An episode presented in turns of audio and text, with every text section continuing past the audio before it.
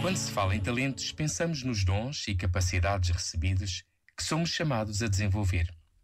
Pois é mesmo o que fazemos com eles e como os trabalhamos o mais importante. E se os talentos forem também a grande riqueza da palavra de Deus e a vida em abundância que Jesus nos ensina a viver? Será medo ou preguiça o que nos impede de os fazer render? Ou verdadeiramente não acreditamos na força que Deus dá quando somos empreendedores ousados?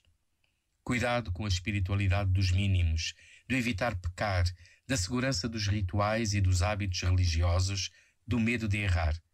Só não erra quem nunca tenta quem não arrisca, quem não sonha nem acredita.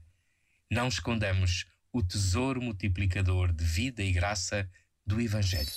Este momento está disponível em podcast no site e na app da